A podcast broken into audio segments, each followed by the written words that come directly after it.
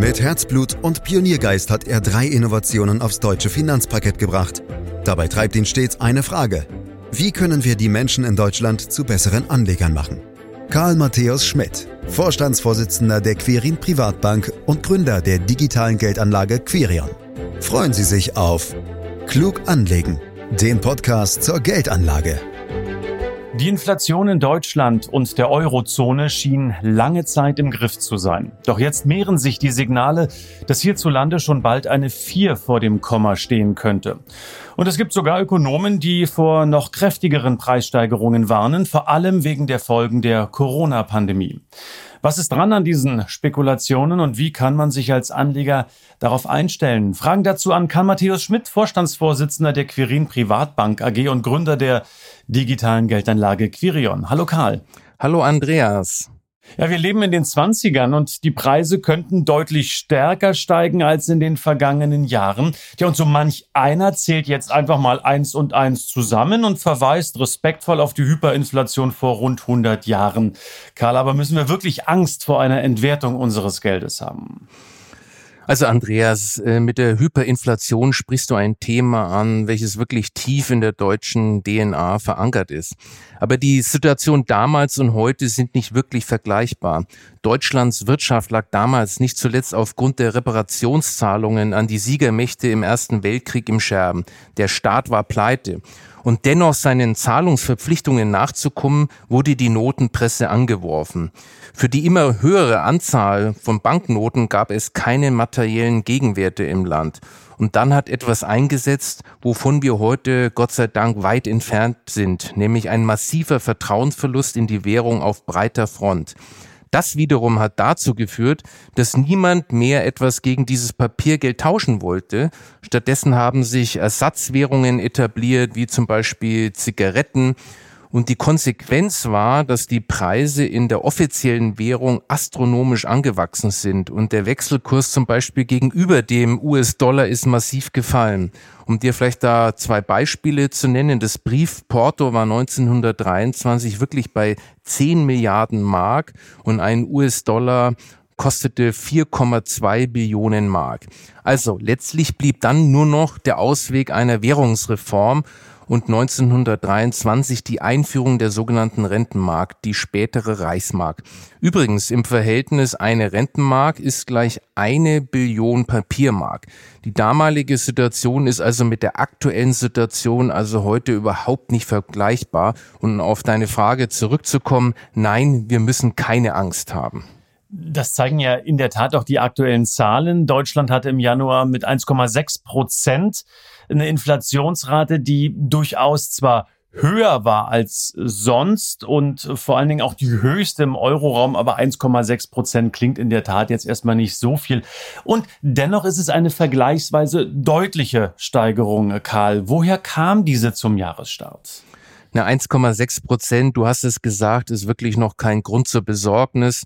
Selbst wenn die Preise noch weiter anziehen sollten, befinden wir uns hier noch im absoluten Normalbereich. Vor allem, wenn du dir die längerfristige Historie anschaust. Im Prinzip sogar im unteren Bereich, denn das Inflationsziel der Europäischen Zentralbank liegt ja bei zwei Prozent. Gründe für den Anstieg gibt es mehrere. Ein gewichtiger Grund sind die Energiepreise. Wir haben äh, beim Erdöl Steigerungen von rund 25 Prozent über dem Vorjahresstand. Auch die Strompreise zogen zuletzt deshalb weiter an. Auch andere wichtige Rohstoffpreise legten zu, zum Beispiel Kupfer ist sogar um 40 Prozent gestiegen. Bei diesen gefühlt extrem heftig gestiegenen Rohstoffpreisen darfst du übrigens nicht vergessen, wie sehr die Preise im Frühjahr letzten Jahres auch eingebrochen waren. Wir haben es hier also mit einem sogenannten Basiseffekt zu tun, also quasi Sondereffekten, die eben nicht dauerhaft wirken. Und es gibt übrigens auch andere Preise, zum Beispiel im täglichen Bedarf, die stark gestiegen sind, sowie bei den Nahrungsmitteln. Aber, und das ist vielleicht auch noch ein wichtiger äh, Gedanke, auch bei der Angebotsseite entsteht derzeit etwas Inflationsdruck. Die globalen Lieferketten laufen noch alles andere als rund äh, durch Corona. Und das zeigt sich zum Beispiel an der Halbleiterknappheit für die Automobilproduktion oder an den stark gestiegenen Frachtraten für Containertransporte aus China. Aber die Erfahrung zeigt, dass solche punktuellen Preissteigerungen für ein neues Angebot sorgen und sich im Folgejahr eben nicht fortsetzen. Ich sage ja ziemlich oft aber, gerade in unseren Podcasts. Ich sage jetzt auch mal wieder aber.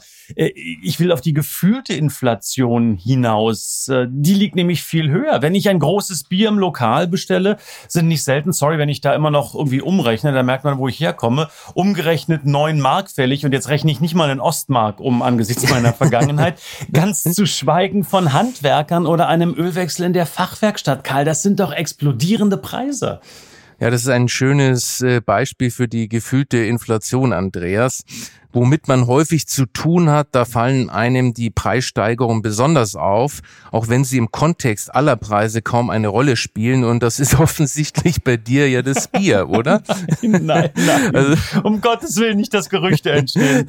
Äh, nicht das Bier. Okay, also mein Beispiel wäre eher das Brötchen beim Bäcker.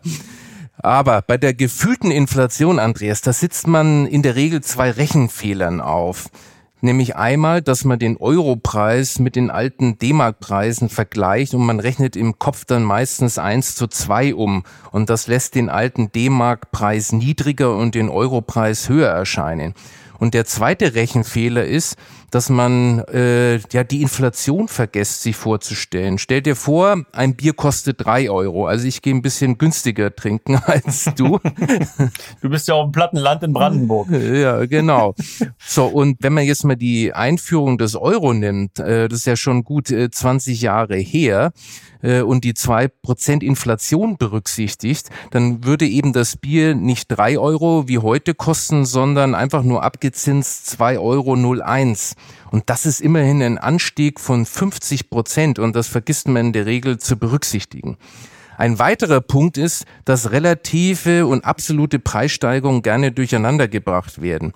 Relative Preissteigerungen bedeuten lediglich, dass eine bestimmte Ware oder Dienstleistung relativ zu einer anderen teurer wird. Um bei deinem Beispiel zu bleiben, während in den letzten Jahren die Lokalpreise für Bier tatsächlich kräftig angezogen sind, waren eine Menge Waren und Dienstleistungen preisstabil oder sogar im Preis rückläufig. Du musst nur mal an die Preise für TV oder Hi-Fi-Geräte denken oder auch den Benzinpreis. Das Verschieben der relativen Preise ist in einer Volkswirtschaft ein völlig normaler Vorgang und definitiv nicht gemeint, wenn wir von Inflation sprechen. Mit dem Begriff Inflation ist immer die Zunahme des allgemeinen Preisniveaus, das heißt die Zunahme mehr oder weniger aller Preise verbunden. Und dann handelt es sich tatsächlich um eine absolute Preissteigerung. Na gut, aber einige Ökonomen, um mal auf die Zahlen nochmal zurückzukommen oder auch auf die Spekulationen zu den Zahlen, ähm, meinen, dass eben diese absolute Inflationsrate im Jahresverlauf noch weiter spürbar ansteigen wird. Eine vier könnte vorne sein, manche gehen sogar noch ein Stück weit höher. Was sind die Gründe dafür? Ja, hier wird immer wieder auf die im Zuge von Corona nochmals ausgeweitete Geldmenge verwiesen. Die Notenbanken haben den Märkten in den letzten Jahren durch enorme Anleihekäufe ohnehin schon viel Liquidität zur Verfügung gestellt und dabei ihre Bilanzen aufgepumpt. Und Corona bedingt haben sie das Gaspedal jüngst aber noch mal viel stärker durchgedrückt. Und mit dieser immensen Nachfrage nach Anleihen halten sie die Zinsen niedrig und damit die Refinanzierungsmöglichkeiten von Staaten, Unternehmen, aber auch von Privatleuten. Allerdings haben wir in den letzten Jahren auch gesehen, wie wenig die reine Liquiditätsbereitstellung durch die Zentralbanken direkt auf die Inflationsentwicklung einwirkt. Die Befürchtung, dass rasch wachsende Bilanzsummen der Notenbanken quasi automatisch zur Inflation führen, geht auf einen der ökonomischen Pioniere der Geldtheorie zurück, nämlich Milton Friedman. Nach dessen Quantitätstheorie ist Inflation immer ein monetäres Phänomen und immer Folge einer steigenden Geldmenge. Wenn man sich die Zahlen aber anschaut, dann stimmt das seit 20 Jahren einfach nicht. Die Geldmenge ist teilweise dramatisch gestiegen und trotzdem hatten wir im Euroraum niemals eine nennenswerte Inflation. Im Gegenteil, manchmal wurde sogar das Gespenst einer Deflation an die Wand gemalt. Davon unabhängig gibt es realwirtschaftliche Gründe, warum die Inflation in den nächsten Monaten anziehen könnte. Da hast du schon recht. Speziell in Deutschland wird sich im Sommer auch noch die Rückführung der Mehrwertsteuer auf das alte Niveau preissteigern auswirken, denn die letzte Senkung erfolgte ja im Juli vergangenen Jahres. Dazu kommt in diesem Jahr auch noch eine neue CO2-Steuer. Das alles sind aber konjunkturelle Gründe und haben mit deinem Anfangsbefürchtung einer Hyperinflation nichts zu tun. Problematisch wäre es dann, wenn das Vertrauen der Bevölkerung in die Geldpolitik der Notenbanken bzw. der Geldwertstabilität flächendeckend massiv leiden würde, dann hätten wir einen wirklich rasanten Inflationsanstieg, der mit den genannten Gründen aber nichts zu tun hätte. Das bei einer Hyperinflation immer der Fall. Einen solchen Vertrauensverlust sehe ich aktuell aber definitiv nicht. Denn trotz Pandemie und Rezession ist das Vertrauen in den Geldwert in der westlichen Welt intakt. Und das zeigt sich übrigens auch an den mittelfristigen Inflationserwartungen der Marktteilnehmer die lassen sich aus bestimmten Anleihepreisen an den Kapitalmärkten herauslesen und diese sind zwar in den letzten Monaten gestiegen, aber liegen mit rund 1,5 Prozent für die Eurozone und rund 2,5 Prozent für die USA im historischen Kontext in einen absolut unbedenklichen Bereich. Du hattest die Umsatzsteuererhöhung und auch die CO2-Steuer ähm, angesprochen. Diese Effekte wären doch dann aber Anfang kommenden Jahres wieder weg, wenn ich das richtig sehe. Also ähm, haben wir hier nur einen Sturm im Wasserglas? Da hast du recht, Andreas. Auch hier haben wir es mit Sonder- oder Basiseffekten zu tun. In gewisser Weise also schon ein Sturm im Wasserglas, weil das Effekte sind, die die Inflation nicht dauerhaft treiben. Und auch der angesprochene Inflationsdruck auf der Angebotsseite, wie ich sie bei dem Containerfrachtraten erwähnt habe, wird sich wieder entspannen durch zusätzliche Angebote.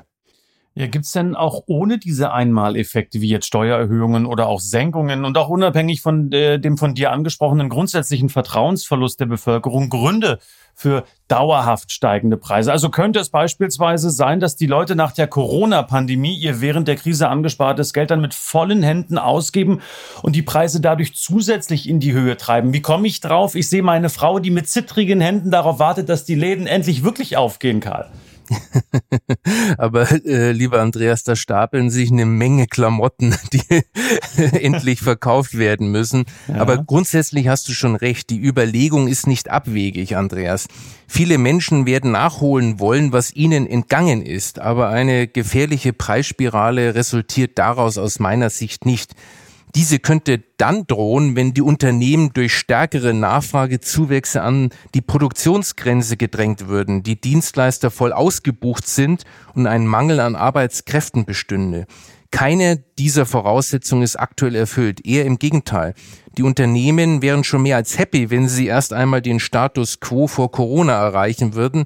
Hiervon sind viele aber noch recht weit entfernt, wenn man von den Corona-Gewinnern wie Online-Shops mal absieht. Doch selbst wenn, Andreas, lass die Inflation aus den genannten Gründen auf vier oder auch mehr steigern, auch wenn ich das nicht sehe, selbst dann würde es sich immer noch um eine konjunkturelle getriebene Inflation handeln und hätte definitiv nichts mit der Inflation der 20er Jahre zu tun.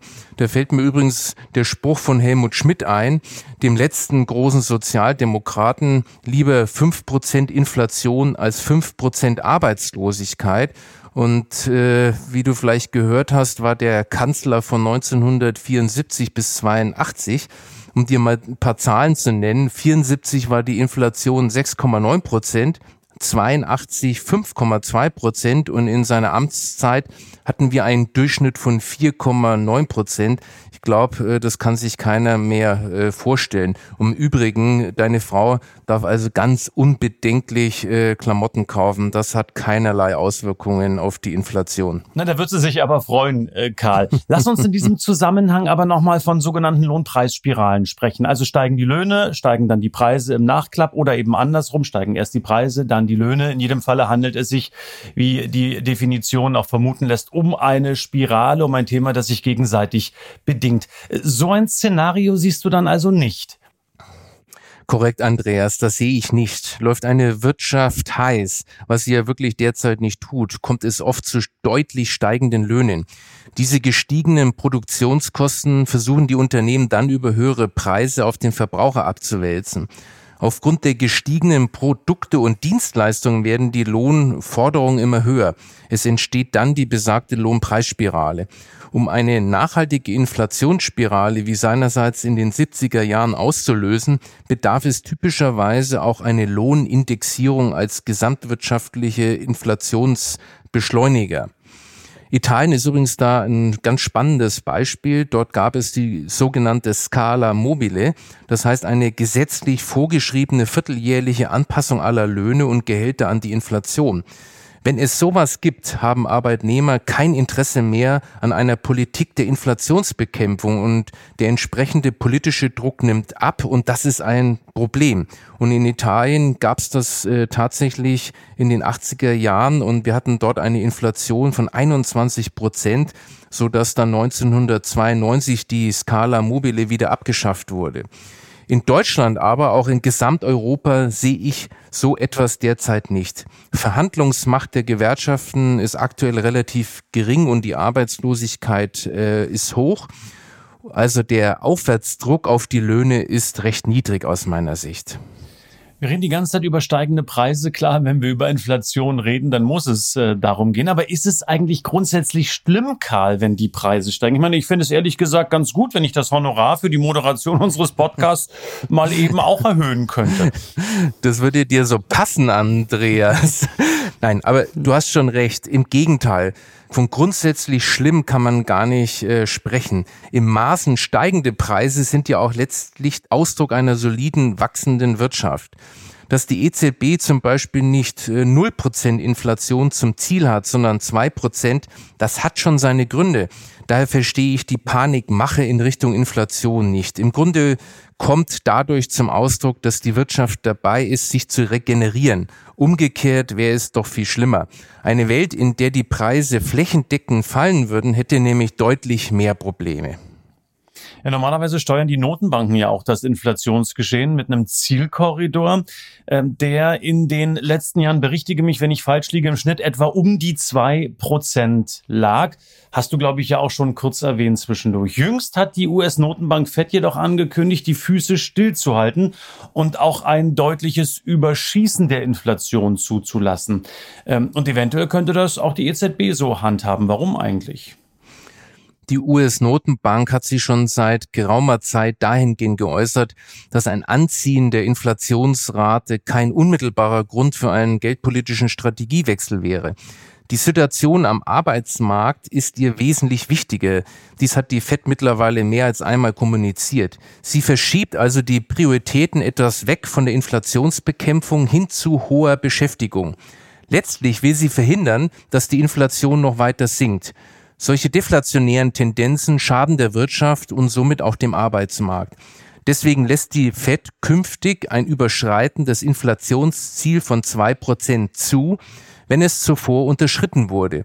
Fortan setzt die US-Notenbank also nur noch auf ein durchschnittliches Inflationsziel. Durch die damit verbundene Flexibilität hofft sie, Deflation unwahrscheinlicher zu machen. Geldpolitische Flexibilität ist derzeit speziell in den USA auch nötig. Denn dort werden wir vermutlich aufgrund des großzügigen Konjunkturprogramms einen kurzfristigen Preisschub erleben, der aber einen Sondereffekt geschuldet ist und von daher geldpolitisch nicht bekämpft werden muss. Jeder Haushalt, und das muss man sich mal vorstellen, mit äh, vier Personen und einem Jahreseinkommen unter 160.000 US-Dollar erhält 5.600 US-Dollar auf die Hand. Und das ist schon echt eine Hausnummer und wird vermutlich zu einem großen Nachfrageschub führen. Und äh, ja, deswegen ist so ein flexibles Modell der Inflationssteuerung, wie die FED es jetzt tut, unter wirtschaftlichen Aspekten durchaus äh, charmant und wird wahrscheinlich auch äh, eines Tages von der EZB übernommen werden. Ja gut, die Notenbanken könnten am Ende aber auch die Zinsen erhöhen. Das ist was für die Jüngeren. Die können sich das gar nicht vorstellen, dass Zinsen auch mal wieder steigen äh, können, ja, um ein sehr deutliches Überschießen der Inflation zu verhindern. Aber äh, da sind wir ja schon beim Thema. Geht das angesichts der ausufernden Schulden überhaupt noch? Ja, um ein deutliches Überschießen der Inflation zu verhindern, bliebe den Währungshütern wohl keine andere Wahl, die Zinsen zu erhöhen um Konsum zu unterdrücken und verzinste Geldanlage wieder attraktiver zu machen.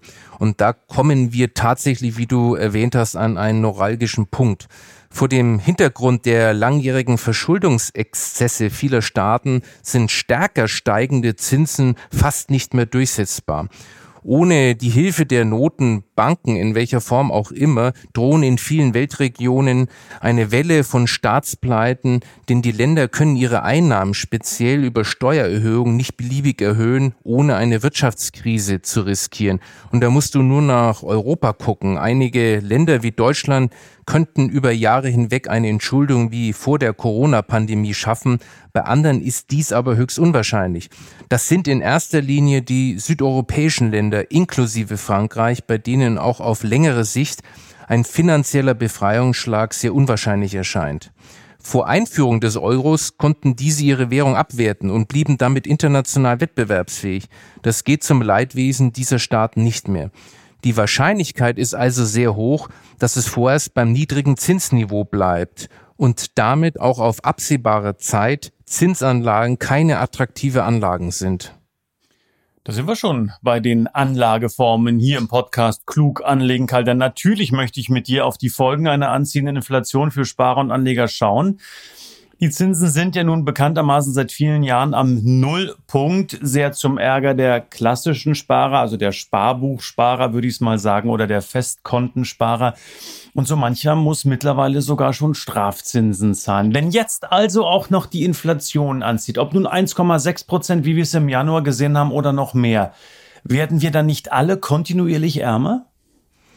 Ja, du hast vollkommen recht. Aber aus Sicht des Finanzministers hat das sogar einen gewissen Charme. Denn während der Sparer so ärmer wird, können sich die Staaten dadurch schleichend entschulden, wenn die Inflationsraten dauerhaft über den Spar- und Einlagezinsen liegen. Denn durch die Inflation legen nicht nur die Preise zu, sondern auch das nominale Bruttoinlandsprodukt, selbst wenn die Wirtschaft real, also preissteigerungsbereinigt, nur wenig wächst. Die Schuldenquote sinkt, weil sie berechnet wird, indem man den Schuldenstand durch das nominale Bruttoinlandsprodukt, also inklusive den Preissteigerungen, teilt. Der Sparer finanziert dann die Entschuldung, indem seine mager oder sogar negativ verzinsten Bankeinlagen immer weniger wert werden. Ein solcher Prozess, übrigens finanzielle Repression genannt, läuft bereits seit geraumer Zeit, man kann sagen schon fast seit zehn Jahren und macht vor allem die Mittelschicht ärmer, was gesellschaftspolitisch ich für eine Katastrophe halte. Und ich wundere mich, dass dies kein so großes Thema im Fernsehen oder auch in den Medien ist. Ich glaube auch vielleicht, weil, weil es viele schlichtweg nicht verstehen, weil es doch ein Stück weit komplexere Mathematik ist, wenn man sich mit dem Thema noch nicht beschäftigt hat. Deshalb mach's vielleicht mal an einem konkreten Beispiel fest. Also wenn ich jetzt 10.000 Euro auf dem Konto habe und wir von einer Inflation von zwei Prozent ausgehen, was verliere ich dann beispielsweise in den kommenden zehn Jahren? Tja, Andreas, da kommt schon eine schöne oder hier besser gesagt eine unschöne Summe zusammen. Wir sprechen von rund 1800 Euro, also genau von 1797 Euro. Und das perfide daran ist, dass es der Sparer, der aus seinem Konto Minizinsen oder Nullzinsen bekommt, gar nicht direkt merkt, was da passiert. Lass mich erklären, wie ich auf die 1800 Euro komme. Du hast 10.000 auf dem Konto. Heute kannst du dir dafür Güter im Wert von 10.000 Euro kaufen. Das heißt, deine 10.000 Euro haben heute auch eine Kaufkraft von 10.000 Euro. Wenn aber die Preise um zwei Prozent pro Jahr steigen und die Verzinsung null ist, dann hast du in zehn Jahren immer noch 10.000 Euro auf dem Konto, kannst dir dafür aber weniger kaufen. Das heißt, die Kaufkraft der 10.000 Euro wird kleiner. Genau gerechnet sinkt sie dann auf 8.200 Euro, ist also um rund 1.800 Euro geringer. Die 8.200 Euro musst du dir wie folgt vorstellen. Bei 2% Inflation kannst du dir in 10 Jahren für 10.000 Euro so viel kaufen, wie du heute für 8.200 Euro bekommst. Das ist immerhin ein Minus an Kaufkraft von 18 Prozent. Die Größenordnung eines kleineren Aktienmarkt-Crashes. Der Unterschied im Falle des Crashes würden sich alle aufregen. Im Falle der Inflation passiert im Grunde dasselbe, aber eben schleichend und unbemerkt und äh, ja, der arme Sparer merkt es nicht. Genau, das ist der Punkt. Schleichend, ja, leise passiert das Ganze. Finanzielle Repression, hast du es genannt, ist äh, der Fachjargon. Hm, manch einer sagt auch kalte Enteignung dazu, eben weil man es nicht merkt. Und für mich stellt sich da die Frage, wie man dagegen steuern kann. Also faktisch muss es ja so sein, Karl, dass ich mindestens zwei Prozent im Jahr mit meinem Geld verdienen muss, um die Inflation von zwei Prozent auszugleichen, dass ich also faktisch Jahr für Jahr nichts verliere. Was heißt das? Also raus aus Kontoguthaben, rein in Aktien? Ja, deine Rechnung ist natürlich äh, korrekt und ähm, deine Schlussfolgerung ist vielleicht ein bisschen verkürzt und zu sehr Null und Eins denke, weil es ja nicht immer gleich um das gesamte Kontoguthaben äh, gehen muss. Aber die Denkrichtung stimmt. Wer sein Geld mit einer sinnvollen Strategie breit diversifiziert anlegt, wird auf längere Sicht eine Rendite äh, deutlich oberhalb der Inflationsrate erzielen. Die Aktienmärkte gehören hier als Bestandteil zur ersten Wahl. Keine Anlageklasse bietet langfristig ein günstigeres Chance-Risikoprofil. Denn wer in Aktien investiert, ist am Produktivkapital beteiligt und profitiert als Miteigentümer von Unternehmen direkt vom Wirtschaftswachstum. Damit ist er nicht mehr abhängig von reinen Zahlungsversprechungen eines Anleihenschuldners und vom Geldwert der Bankeinlagen. Ein global breit gestreutes Aktienportfolio generierte langfristig stets die höchsten Aktienrenditen, die deutlich über der Inflationsrate liegen. Aber Aktien können noch fallen, Karl. Haben wir gesehen, eindrucksvoll im Frühjahr 2020, wie schnell das runter ging. Unternehmen können auch pleite gehen. Auch das sehen wir, gehört natürlich auch zum Wirtschaftskreislauf dazu. Und dann habe ich allerdings selbst bei einer breiten Streuung weniger auf dem Konto. Das ist schon richtig. Einzelne Unternehmen können tatsächlich äh, pleite gehen und ihre Aktien sind dann wertlos. Das passiert übrigens in der Historie äh, reihenweise. Deshalb ist es absolut wichtig, seine Aktienanlage möglichst breit international zu streuen. Wer das konsequent macht, den treffen Ausfälle einzelner Unternehmen nur marginal. Und ich möchte ja gerne mal ein Beispiel machen. Wenn du so wie ich in über 10.000 Aktien investierst und du hast äh, Depotvolumen, sagen wir mal von 500.000 äh, Euro und dann fällt eine Aktie aus, dann verlierst du eben nur 50 Euro. Und das ist ja fast eine Stundenschwankung eines äh, Aktienmarktes. Aber zurück äh, zum Aktienmarkt äh, und den angesprochenen äh, Renditen. Also langfristig kannst du damit rechnen, am Aktienmarkt irgendwo zwischen fünf und sechs Prozent Rendite zu machen. Und das ist aus meiner Sicht wirklich der beste Inflationsschutz. Natürlich gibt es immer wieder Durchstrecken und die globalen Aktienmärkte fallen per Saldo zwischenzeitlich zurück manchmal auch ziemlich deutlich. Man denke an die Weltwirtschaftskrise 2008 oder das, was du gerade erwähnt hast, an den Corona-Einbruch. Das waren aber immer nur zeitlich begrenzte Phasen, denen dann neue Höchststände folgten. Um solche Phasen, in denen auch sehr breit gestreute Portfolien einmal stärker abtauchen, gut zu überstehen, ist es ganz essentiell, mit einer individuell gut abgewogenen Aktienquote zu arbeiten um dir da ein Gefühl zu geben, wenn man wirklich 100% Aktienquote hätte, da gab es in der 49-jährigen Geschichte des DAXes nur einen 10-Jahres-Zeitraum, nämlich von 2000 bis 2009, der negativ war mit einer Verzinsung von 1,54 Prozent minus pro Jahr. Der übrigens der beste Zeitraum war 1991 bis 2000. Da hast du im Durchschnitt 16,5 Prozent pro Jahr Gewinn gemacht. Also längerfristig ist tatsächlich aus meiner Sicht der Aktienmarkt der beste Inflationsschutz. Es gibt allerdings auch ähm, andere Themen neben der Aktie, auch zur Absicherung gegen steigende Preise. Viele sagen sich, ich kaufe eine Immobilie, ob jetzt fremdvermietet oder selbst genutzt, lassen wir mal dahingestellt sein. Oder eben, ich kaufe auch Gold als ja älteste Versicherung äh, der Welt, äh, die möglicherweise auch eine ordentliche Absicherung darstellt. Äh, wären das Möglichkeiten, die geeignet sind aus deiner Sicht? Definitiv ja. Es handelt sich ja auch hier um Sachwerte. Der Sachwertcharakter bietet grundsätzlich eben den Vorteil, Geld lässt sich nämlich durch die Notenbanken beliebig vermehren, Immobilien oder Gold eben nicht. Aber man muss da äh, zwischen diesen beiden Anlageformen auch unterscheiden. Grund und Boden ist neben Arbeit und Kapital, die in den Unternehmen ja gebündelt sind, ein echter Produktionsfaktor. Für Gold gilt das erst einmal nicht. Darum sollte man Gold als Anlageobjekt nicht überschätzen. Es bietet hingegen manch verbreiteter These keinen garantierten Inflationsschutz, verkörpert im Gegensatz zur Aktie kein Produktivvermögen und ist schwankungsstärker als viele Anleger meinen. Das heißt nicht, dass man das Edelmetall bei einer breiten Vermögensstreuung überhaupt nicht berücksichtigen sollte. Aber man sollte hier wirklich nur dosiert agieren. Wir haben ja dazu auch mal einen Podcast gemacht und da habe ich ja gesagt, dass man im Schnitt irgendwie so fünf Prozent plus minus zwei Prozent je nach persönlicher Vorliebe in Gold halten sollte. Aber und das war ja auch ein Thema, bitte nicht nervös werden, wenn dann der Goldpreis schwankt, sondern das muss man dann einfach durchhalten und halten.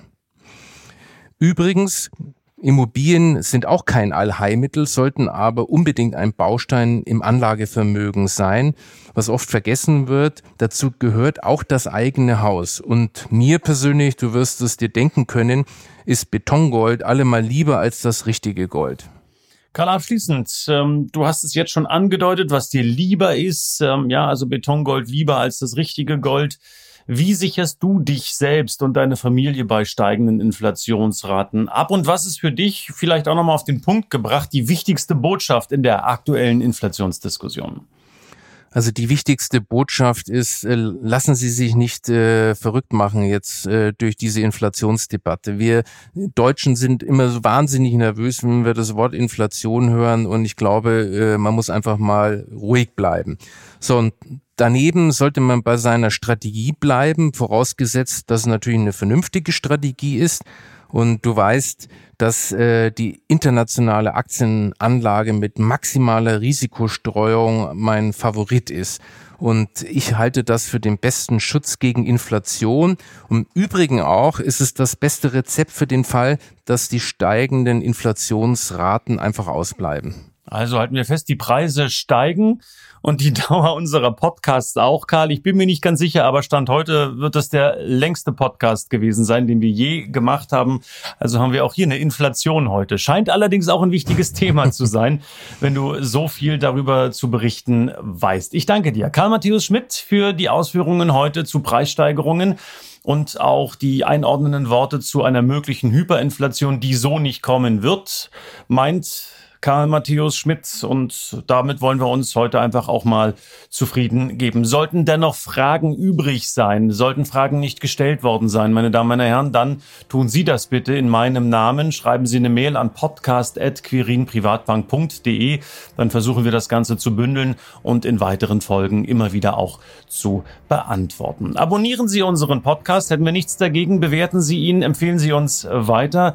Und wenn Sie dann doch noch mehr Infos benötigen, benötigen, mehr nachlesen wollen, dann tun Sie das gerne unter www.quirinprivatbank.de und ich sage wie immer heute Danke fürs Lauschen. Das war Klug anlegen. Der Podcast zur Geldanlage der Quirin Privatbank mit dem Vorstandsvorsitzenden Karl Matthäus Schmidt. Wir freuen uns über Ihre Rückmeldungen und Themenwünsche, die Sie uns gerne an podcast.querinprivatbank.de senden können. Die Quirin Privatbank steht für echte Unabhängigkeit, da sie auf Provisionen und hauseigene Produkte verzichtet. Das innovative Anlagekonzept Markt, Meinung, Wissen beruht auf bewährten Erkenntnissen der Finanzmarktforschung und investiert frei von Prognosen in den weltweiten Kapitalmarkt. Die Bank unterstützt interessierte Anleger bei der Altersvorsorge und dem langfristigen Vermögensaufbau. Mehr Informationen erhalten Sie unter querinprivatbank.de.